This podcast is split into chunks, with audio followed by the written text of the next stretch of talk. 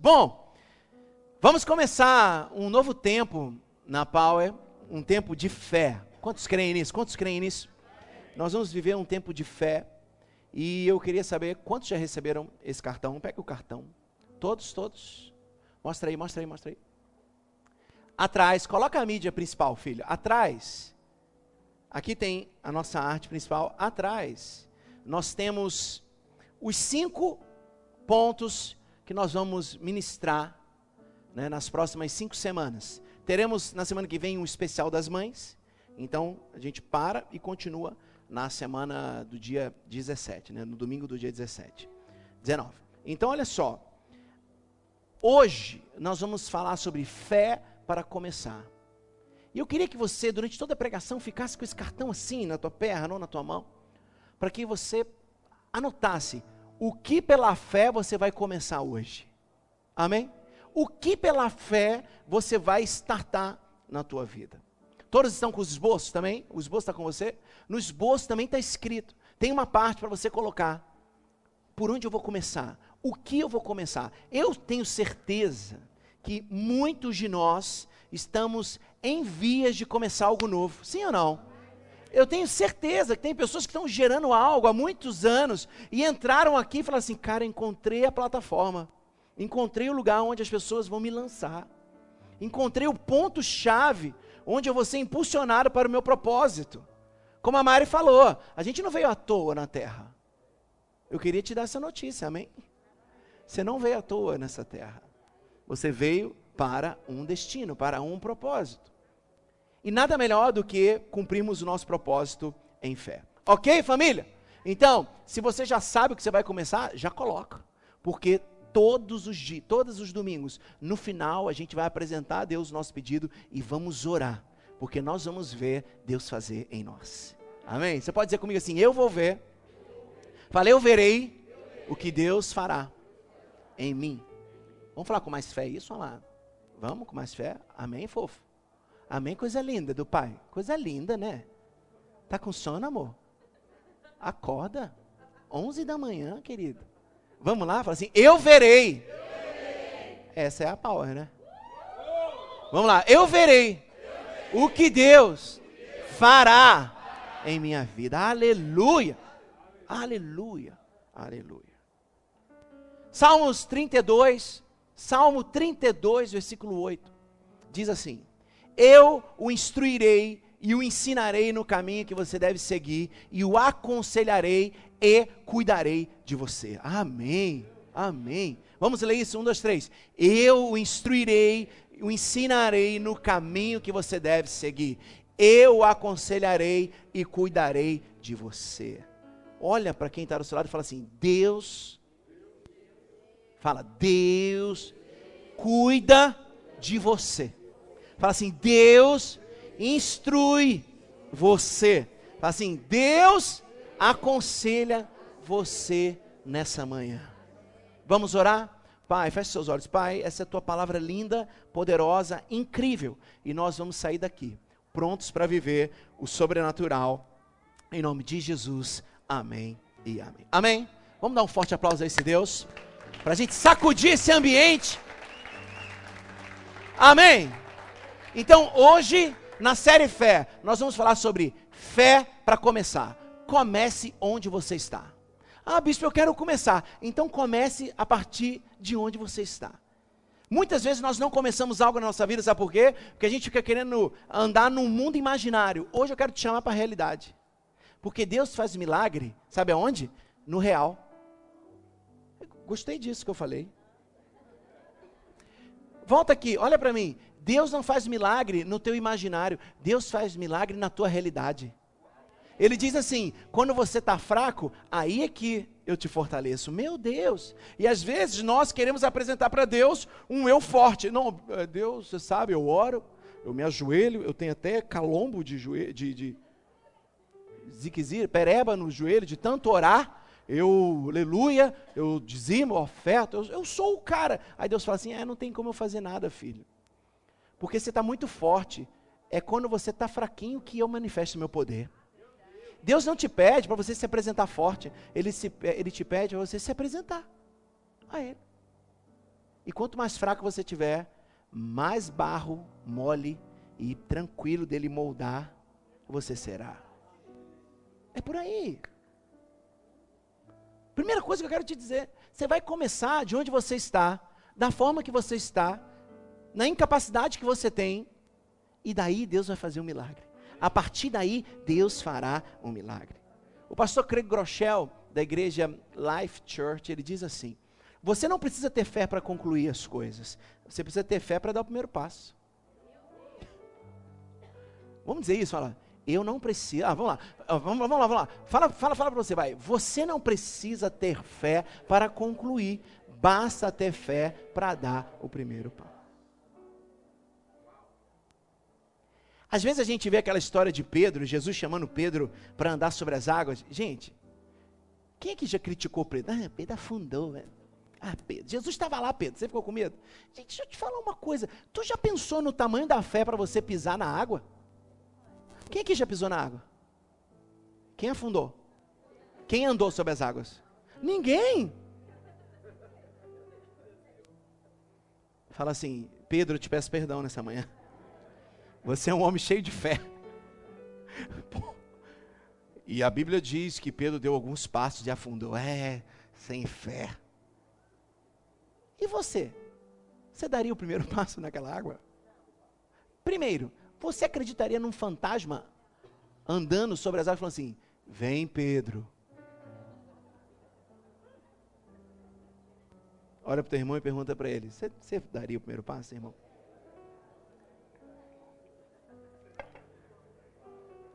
Então diga comigo assim: eu vou começar. Não, padrão Power, eu vou começar onde eu estou, do jeito que estou. E ponto final. A fé chegou na tua casa agora. Amém. Maria Robinson, que foi a presidente, primeira presidente da Irlanda, uma das mulheres mais influentes na ONU, ela diz assim: Ninguém pode voltar atrás e começar de novo. Mas qualquer um pode começar hoje e fazer um novo final. Aleluia! Talvez você não anda para frente porque você quer consertar o passado. Ei, esqueça das coisas que estão lá no passado e olha para o alvo, avança para frente. Todos nós, fica de pé aí. Bora, bora que eu vou fazer você acordar nessa manhã. Você vai acordar nessa manhã. Show preguiçinha. Onde tem fé não tem preguiça, amém, querido? Estica o braço. Olha para o teu pé. Olha para olha os seus orelhas, olhou? Imagina suas orelhas, seus olhos. Deixa eu te falar uma coisa: você foi projetado para ir para frente. Volta, agora, mão para trás, os braços para trás, pé para trás, olha para trás. Está entendendo? É, é antinatural você querer resolver o passado. Olha para frente. Hoje a fé chegou na tua vida. Avance para o teu destino. Aleluia! Aleluia! Pode se assentar. É tempo de fé sobre a tua vida. Bispo, o que, que é isso? Você estava quietinho na quaresma, claro! Eu estava olhando meus pecados, estava olhando as minhas tretas todas. Mas eu quero dizer uma coisa: quando Jesus ressuscita, ele fala assim: aí, a quaresma já acabou, sabe quem está vindo? Um fogo poderoso sobre vocês. É isso que está vindo sobre nós. Pentecoste está vindo sobre nós. É um fogo que não nos queima, mas nos prepara, nos purifica, nos joga para cima. Aleluia, aleluia. Estamos em Pentecoste, querido. O Espírito Santo está descendo nesse lugar. Se fosse você, eu pegava ele, abraçava ele aí. E eu estou no início da introdução da mensagem. Qual é a sua história de vida? é fogo. o que já aconteceu com você? Talvez você tenha vergonha de contar. Talvez você olhe e fale assim: Não, eu já feri tanta gente, como que eu vou ser uma referência? Nossa, eu já fiz tanta bobagem, como que eu vou aparecer agora e dizer que Deus é bom? Eu já cedia tantos desejos egoístas, todo mundo sabe que eu sou o maior egoísta da terra, e, como que agora eu vou dizer? Aleluia. Você vai dizer isso porque você não vive mais por visão, você vive pela fé. E a fé é aquilo que vai acontecer, mas no teu espírito você já sabe que já aconteceu. Aleluia. Filho, sabe quem desliga essa caixa para mim? Aleluia. Aleluia. Quero te falar uma coisa. Talvez a tua vida tenha sido um horror no passado. Mas eu tenho uma boa notícia para você. Ninguém sorriu? Eu tenho uma boa notícia para você. Vou falar de novo. A tua vida pode ter sido um horror, mas hoje eu tenho uma boa notícia para você. Sabe qual é essa boa notícia? A tua vida ainda não acabou. Você pode fazer um novo final. Você pode começar agora e fazer um novo final. Sabe quem te conhecia e, e chancelou a tua derrota? Eles vão olhar e falar assim: ih, caramba, o que aconteceu? Comecei de novo, meu irmão. E Deus mudou o meu final. Aleluia, aleluia. Hoje é dia de você começar novamente. Só que agora você vai começar baseado nessa fé, nesse negócio de pisar e Deus botar o chão. Você dá o primeiro passo e Deus põe o chão. Aleluia. Se você está querendo montar um negócio, eu quero te dizer: ponha o pé, Deus vai pôr o chão. Essa fé está sendo liberada sobre a tua vida. Creia nisso. Os acontecimentos do passado, os acontecimentos ruins do passado, não podem ser apagados. Não dá para apagar. Mas hoje, Deus pode redimir, perdoar, e você pode não repetir mais os seus erros do passado. Levante suas mãos e diga assim: Eu vou começar de novo. Não, toda igreja fala: Eu vou começar de novo. E eu vou começar de onde estou. Aleluia. Toca na mão do teu irmão e fala assim: Nossa, hoje está demais isso aqui.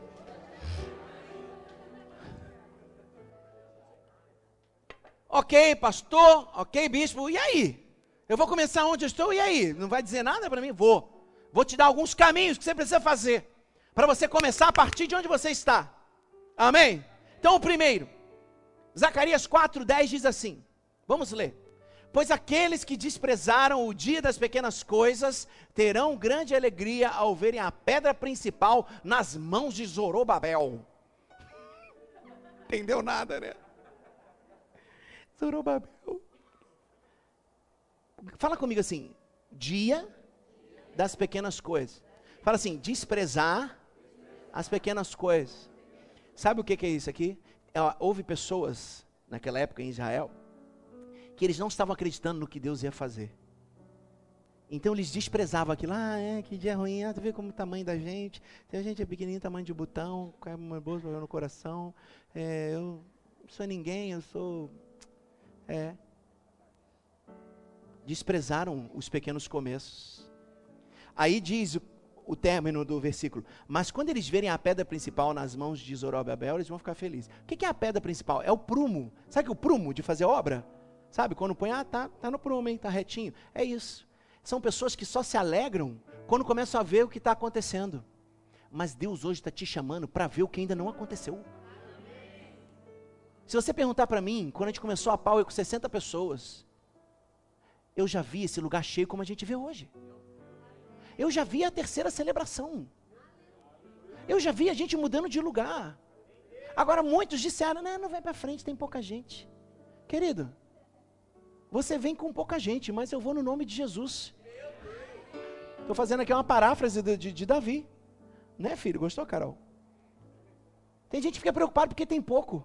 Eu aprendi que se sou fiel no pouco, Deus me põe sobre o muito. Meu Deus do céu, é por aí que eu vou viver. Ah, hoje eu sou pequenininho, tamanho de botão. Glória a Deus que eu sou pequenininho, tamanho de botão. Daqui a pouco Deus vai me estabelecer e eu vou ser bem grandão. Aleluia. Aleluia. Olha para o teu irmão e fala: é para você essa palavra. Se você não gosta de olhar para o teu irmão, hoje você vai sair daqui com raiva. Porque ele vai olhar para você o tempo inteiro. Acabar com essa história de que não pode falar. Pode falar e a gente vai falar e pronto, acabou. Sacode teu irmão de novo e fala assim, ó, eu tô aqui do teu lado. Se você não gosta, o pastor falou que você vai sair daqui com raiva. Então, o primeiro passo que eu tenho que dar, se eu quero começar onde estou, é comece, mesmo que seja pequeno. Você sabe, eu fui para os Estados Unidos estudar empreendedorismo. Empreendedorismo para pequenos e médios negócios. Sabe o que faz os Estados Unidos ser a maior economia do mundo? O melhor país do mundo? Você acha que é a Coca-Cola? Você acha que é o McDonald's? Você acha que é a Apple? Não. São as empresas de esquina dos, das, das, cidades, dos bairros, dos condados, do, dos subúrbios. É aquela venda do seu Manel, que lá não é seu Manel, lá é Mr. John. Todo mundo é Mr. John, né? Eu vou ali na venda do Mr. John. Comece mesmo pequeno. Às vezes você recebeu uma, uma um, não um espírito de grandeza, você recebeu uma emoção de grandeza. Alguém te emocionou e falou, não, você é grande, aleluia. Mas não te contou que para ser grande tem que subir uma escada tão grande que você desiste no primeiro degrau. Hoje você vai dar valor ao, aos pequenos começos. Levante suas mãos e diga: Senhor, te agradeço pelos pequenos começos. Sabe o que que Van Gogh? Van Gogh. Em holandês fala forró. Eu aprendi que eu tive lá. Aí eu falei, não é Van Gogh, não, é forró. Eu falei, forró? Forró? Van Gogh diz assim: Grandes coisas são feitas a partir de pequenas coisas reunidas. Meu Deus. Essa igreja aí só tem adolescente. Uhum. Grandes coisas são feitas a partir de pequenas coisas aglutinadas. Sabe por que todo mundo dessa cidade conhece a gente hoje? Dois anos depois? Porque realmente a gente deu valor quando a gente era pequenininho. Semana passada um irmão me falou assim: pô, cara, eu queria te falar uma coisa. Ele está aqui com a gente desde o início. Ele, você tem a mesma paixão de quando você pregava para 10 pessoas. É porque eu não prego para 10. Eu já estou pregando para milhões. Só que está aqui, ó. Pastor Carlito um dia virou para mim e para Dani e falou assim: Eu vi um dia a tua pregação. Devia ter mais 80 pessoas mas você falava como falava para milhares. Põe a mão nos teus olhos e fala assim: Olhinho, por favor, veja através da fé. Agora abre os teus olhos e começa a ver o teu futuro. Começa a ver, começa a imaginar isso, começa a criar no teu espírito. Aleluia! Pequenas disciplinas fazem com que a nossa vida seja sábia. Por que, que nessa igreja todo mundo é inspirado a fazer um devocional? Por que, que no início do ano a gente vem de 300 devocionais? Para quê? Para que dia após dia, pílula a pílula, você vai construindo uma pessoa grande, cheia de fé.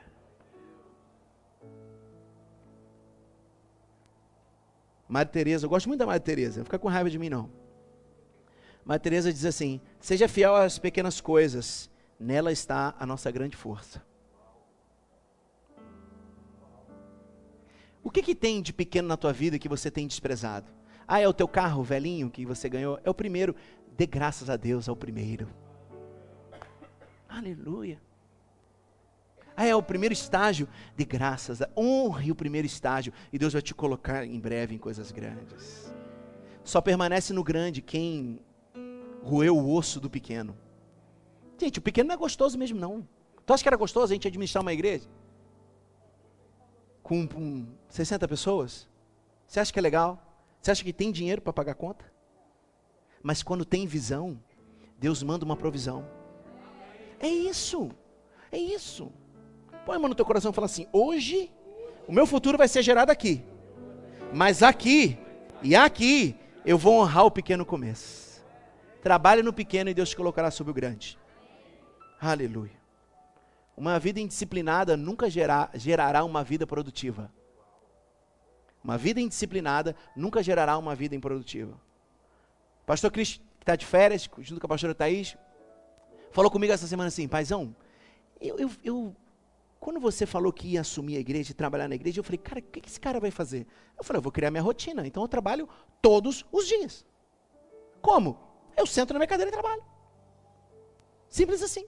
Uma vida disciplinada vai te levar a grandes lugares. Mas uma vida de que hoje você faz, amanhã você esquece, outro dia você preguiça, no outro dia você fala mal do outro, outro dia você trabalha de novo. Isso aí eu sei onde você vai chegar. Lugar nenhum. Lugar nenhum. Tem um filósofo da atualidade muito bom que diz assim: pequenas coisas que ninguém vê geram resultados que todo mundo deseja. Carlos Damasceno.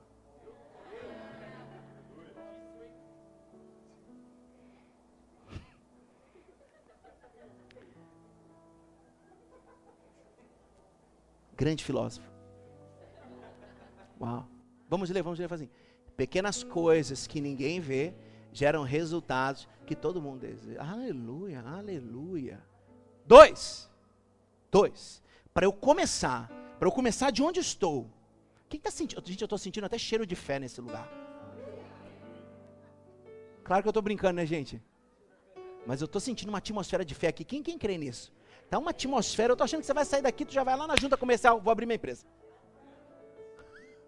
Vai chegar na tua casa e falar teu pai, tu vai ser meu investidor anjo. Bota esse dinheiro aqui no meu negócio. Porque hoje eu fui empoderado, pai. Bota esse dinheiro aqui que eu sei que você tem. Aleluia. Vai lá pedir o dinheiro pro teu tio, ele tem guardado. Entrega uma oferta e investe no teu negócio. Um segredo meu e da bispa. Todos os nossos negócios a gente entrega uma grande parte para Deus. Toda vez. Tudo. E quando a gente acha que vai acabar, Deus vai lá e ressuscita tudo. Aleluia. Dois. Para começar de onde eu estou, eu preciso de quê? Cuidar dos detalhes. Olha o que diz Daniel 6, 4 e 5. Diante disso, os supervisores e os sátrapas, diga sátrapas. Sátrapas. Sátrapas. Procuraram motivos para acusar Daniel em sua administração governamental. Mas nada conseguiram, não puderam achar falta, de, falta alguma nele, pois ele era fiel. Diga, ele era fiel. Não era desonesto nem negligente. Finalmente, esses homens disseram: jamais encontraremos algum motivo para acusar esse tal de Daniel, a menos que seja algo relacionado com a lei do Deus dele. Sabe quem que é o sátrapas? Governador. Só isso. Daniel era um dos governadores da Babilônia. Olha que loucura. Babilônia, imagina, é como se você fosse o administrador de uma rede de motéis, entendeu? Você entrou para uma empresa Nessa empresa tem rede de motéis, rede de inferninho, rede de prostíbulo, rede de não sei o quê. Aí você está lá trabalhando, aí o cara fala assim, amigo, o...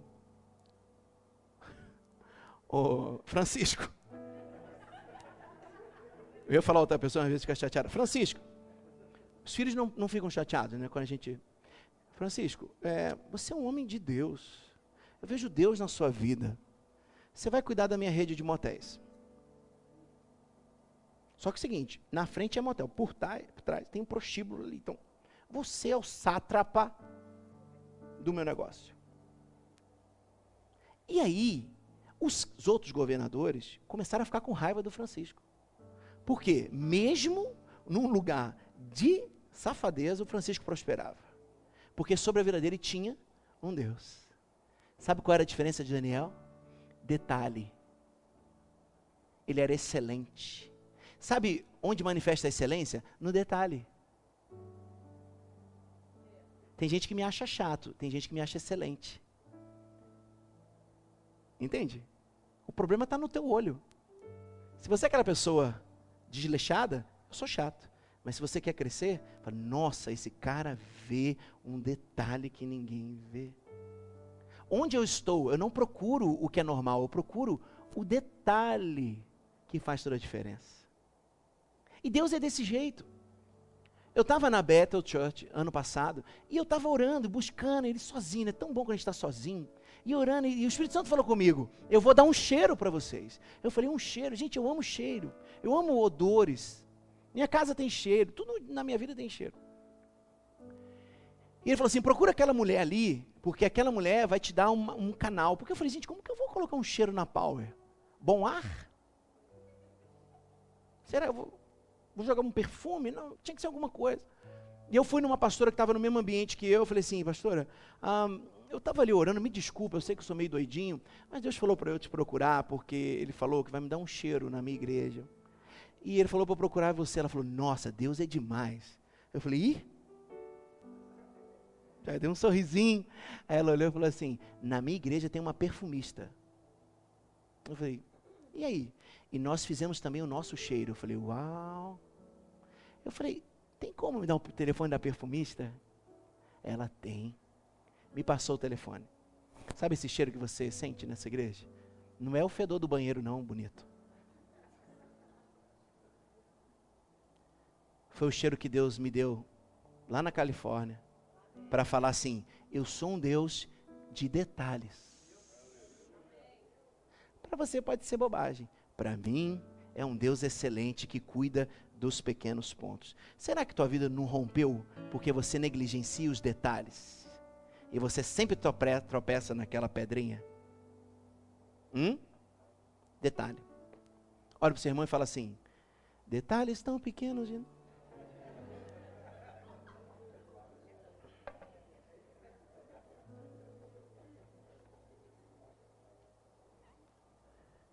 Diga comigo, eu vou começar.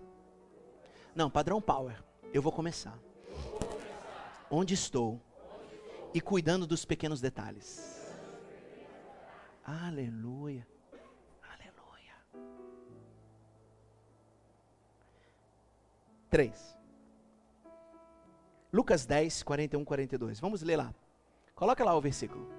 Vamos lá no 3, 1, 2, 3. Respondeu o Senhor: Marta, Marta, você está preocupada e inquieta com muitas, fala muitas, muitas coisas. Fala, todavia, apenas. Sabe que Tiago Brunet falou comigo quando ele veio aqui? E e Dani tivemos um tempo da gente comer juntos, ele, nós e a família dele. Ele falou assim: Damasceno, a nossa geração foi criada para ser o polivalente. É, nós somos chamados de o faz tudo e não faz nada. Sabe por quê? A gente só é bom em uma coisa. Eu olhei para ele, isso era um paradigma para mim. Porque eu achava que quanto mais completo eu fosse, melhor. Aí eu comecei a perceber. Já reparou num doutor? Vamos lá, vamos lá. Você fez uma graduação. Você sabe o quê? Pouco de muito. Não é isso? Quem fez uma graduação aqui? E graças a Deus, povo inteligente nessa igreja. Vamos lá, eu fiz uma graduação, eu sei pouco de muito. Eu fui para um mestrado, eu sei agora o quê? Mais ou menos de algumas coisas. Aí eu fiz um doutorado, eu sei muito de quase nada. E eu fiz um PhD, eu sei muito, muito do, de um metade de um grão de arroz. Aí quando você quer fazer algo muito grande, que precisa de alguém muito fera, você chama quem? O que fez graduação ou o que fez o, que é o PhD? Ah, por quê? Porque ele sabe tudo de uma coisa só. Hoje eu quero limpar a tua mente, o teu coração desse bololô que você vive. Você quer ser cabeleireiro, você quer, além de cabeleireiro, você quer ser cozinheiro, quer ser cozinheiro, quer ser pastor, quer ser pastor, quer ser piloto de avião. Teve uma vez, eu estava na, na, juventude ainda, pregando, aí eu perguntei para uma menina que estava cantando, eu falei assim, filha, o que, que você quer ser? Eu quero ser baterista, cantora, guitarrista. Hoje ela está desviada, perdida, sambando na mão do capeta. Claro, ela não sabia nem o que ela queria ser. Ela queria ser tudo e não é nada. Hoje eu quero te dizer, Deus vai te dar uma especialização. Deus vai te fazer especialista. Nós vamos ter uma conferência aqui em setembro chamada Empower, empoderamento, empoderar, ok? Que vai ser a nossa conferência do ano. Todo ano vai ter a Empower. E aí um amigo meu falou assim: "Poxa, você vai me convidar?" Eu falei: "Cara, eu preciso falar com você. Você é um pastor, 20 anos, mas no que você é bom?" Ele eu prego para liderança, para a família, para a jovem, e também dou aula na escola dominical. Eu falei, ah, eu falei, posso te pedir uma coisa? Será que até julho você poderia se especializar em algo? Para eu te colocar na minha conferência? Porque o meu povo precisa receber de quem é muito bom numa coisa. Quer ver? Fala o nome de um pastor que fala sobre família. Rápido. Cláudio Guarda. Cláudio Duarte. Cláudio Duarte. Pessoal mais velho, José Gonçalves. Pessoal mais novo, Cláudio Duarte. E mais velho ainda, Silmar Coelho. Por quê? Esses caras só falam sobre isso. Entende? Quer que eu dê mais exemplos? Obrigado. Então, dá para você ser especialista em alguma coisa? Eu vejo muitas nuvens agora na sua cabeça, muitos balões assim. Caramba, é por isso que eu nunca dei certo na vida. Eu quero fazer tudo, nunca faço nada. Simples assim. Por que que Joyce é especialista em voz? Porque ela é profissional do canto. Acabou. Ela canta em casamento, ela canta em funeral, ela canta em show, ela canta na igreja, ela canta, ela canta em casa para o João. Fala comigo assim, eu, padrão Power, vai, eu vou priorizar uma coisa por vez. Aleluia. Eu vejo Deus aqui. Davi pediu assim: Senhor, eu quero morar na tua casa. Recebeu o quê? Presença de Deus. Salomão falou assim: Senhor, eu quero sabedoria. Foi o homem mais sábio do mundo. Talvez Salomão não soubesse de alguma gestão, ou talvez ele não soubesse sobre fazer comida. Mas ele sabia tanto de sabedoria que gente saía de outros países e levava suas riquezas todas para ele, só para ele contar um segredo, só para contar uma sabedoria. O que, que tem acontecido? Aproveitar que a gente está em família. O que, que tem acontecido muito com a nossa família Power? Toda semana vem três, quatro, cinco pastores aqui aprender com a gente. Porque a gente faz uma coisa. A gente tem uma identidade.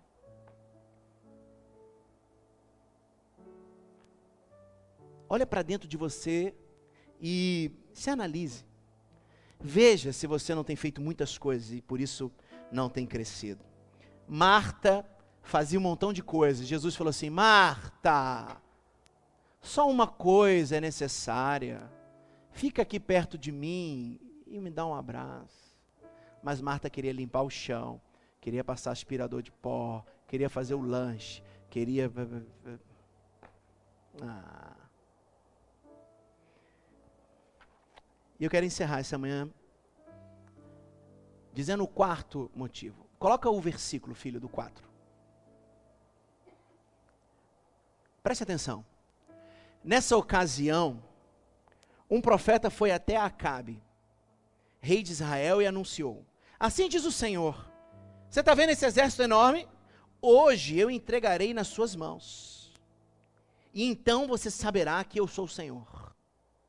Mas quem fará isso? perguntou Acabe.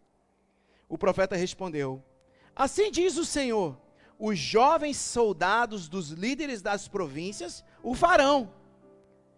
E Acabe perguntou: E quem começará a batalha? E o profeta respondeu: Você. Eu vou terminar essa manhã dizendo o seguinte: Sabe quem vai começar na tua vida? Você. Você vai ser o protagonista da tua história. Você vai deixar o vitimismo de lado, vai parar de botar a culpa em quem te feriu e vai assumir quem você é e vai dar o primeiro passo para a tua batalha. Uma coisa que eu gosto na Bíblia é ler sobre Davi. Eu gosto de ler Provérbios muito e sobre Davi. Toda vez que eu leio Davi, eu vejo um negócio diferente. Quem já ouviu falar sobre Davi e Golias? Mas quem já ouviu falar em Saul, Davi e Golias? Saul era quem? o rei. Contextualizando, Saul era o rei. Davi era quem? Ninguém. O, o que ficava lá pegando caquinha de ovelha. E quem veio para brigar com o povo de Saul? Golias. Golias veio e falou o quê? Ah, onde tem aí alguém que pode me derrotar? Oh! Quem tinha que derrotar Saul? Oh, quem tinha que derrotar Golias? Mas quem derrotou? Quando a gente foge da nossa guerra, o prêmio vai para o outro. Vou ser mais profundo. Quando eu fujo da minha guerra, o trono vai para o outro. Oi? É. Você terceirizou suas guerras. Você terceirizou suas batalhas. Seja para quem te feriu, seja para o teu pai, ou seja para a tua preguiça. Mas tem alguém pronto para lutar. E vai vencer esse Golias. E a fé de Deus está descendo nesse ambiente. E a fé de Deus vem para te empoderar para lutar suas batalhas. Quantos querem lutar suas próprias batalhas? Fique de pé, por favor. Fique de pé, por favor. E já se levante dizendo: Senhor, eu vou lutar minhas guerras. Ah, meu pai, eu vou lutar minhas guerras. Eu vou lutar. Olha para mim. Nessa manhã você vai se levantar Nessa manhã você vai direto para a presença de Deus. Nessa manhã você vai correr para a tua batalha. Qual é a tua batalha? É encarar esse aluguel novo? Qual que é a tua batalha? É encarar o negócio novo? Qual que é a tua batalha? É chegar em casa e resolver o problema com a tua família? Qual que é a tua batalha? Ela vai começar a partir de você. Só pode começar a partir de você. Levante suas mãos.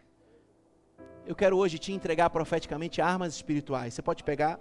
Receba, receba das armas espirituais. Receba, receba da espada, receba de uma palavra, receba, receba, receba daquilo que você precisa. Receba das ferramentas certas receba das ferramentas certas, levante suas mãos, levante tua voz agora, comece a orar, comece a falar com Deus, Pai, eu quero te pedir perdão porque eu paralisei ali na minha guerra, mas hoje eu vou voltar para a minha batalha, hoje eu não vou mais dizer, não quero mais, estou tirando, estou abrindo mão para ficar no meu conforto, hoje eu estou caminhando para a minha batalha, porque quem vai derrubar o meu gigante serei eu, aleluia, ore, ore, ore, levante suas mãos, levante sua voz e ore, ore, ore.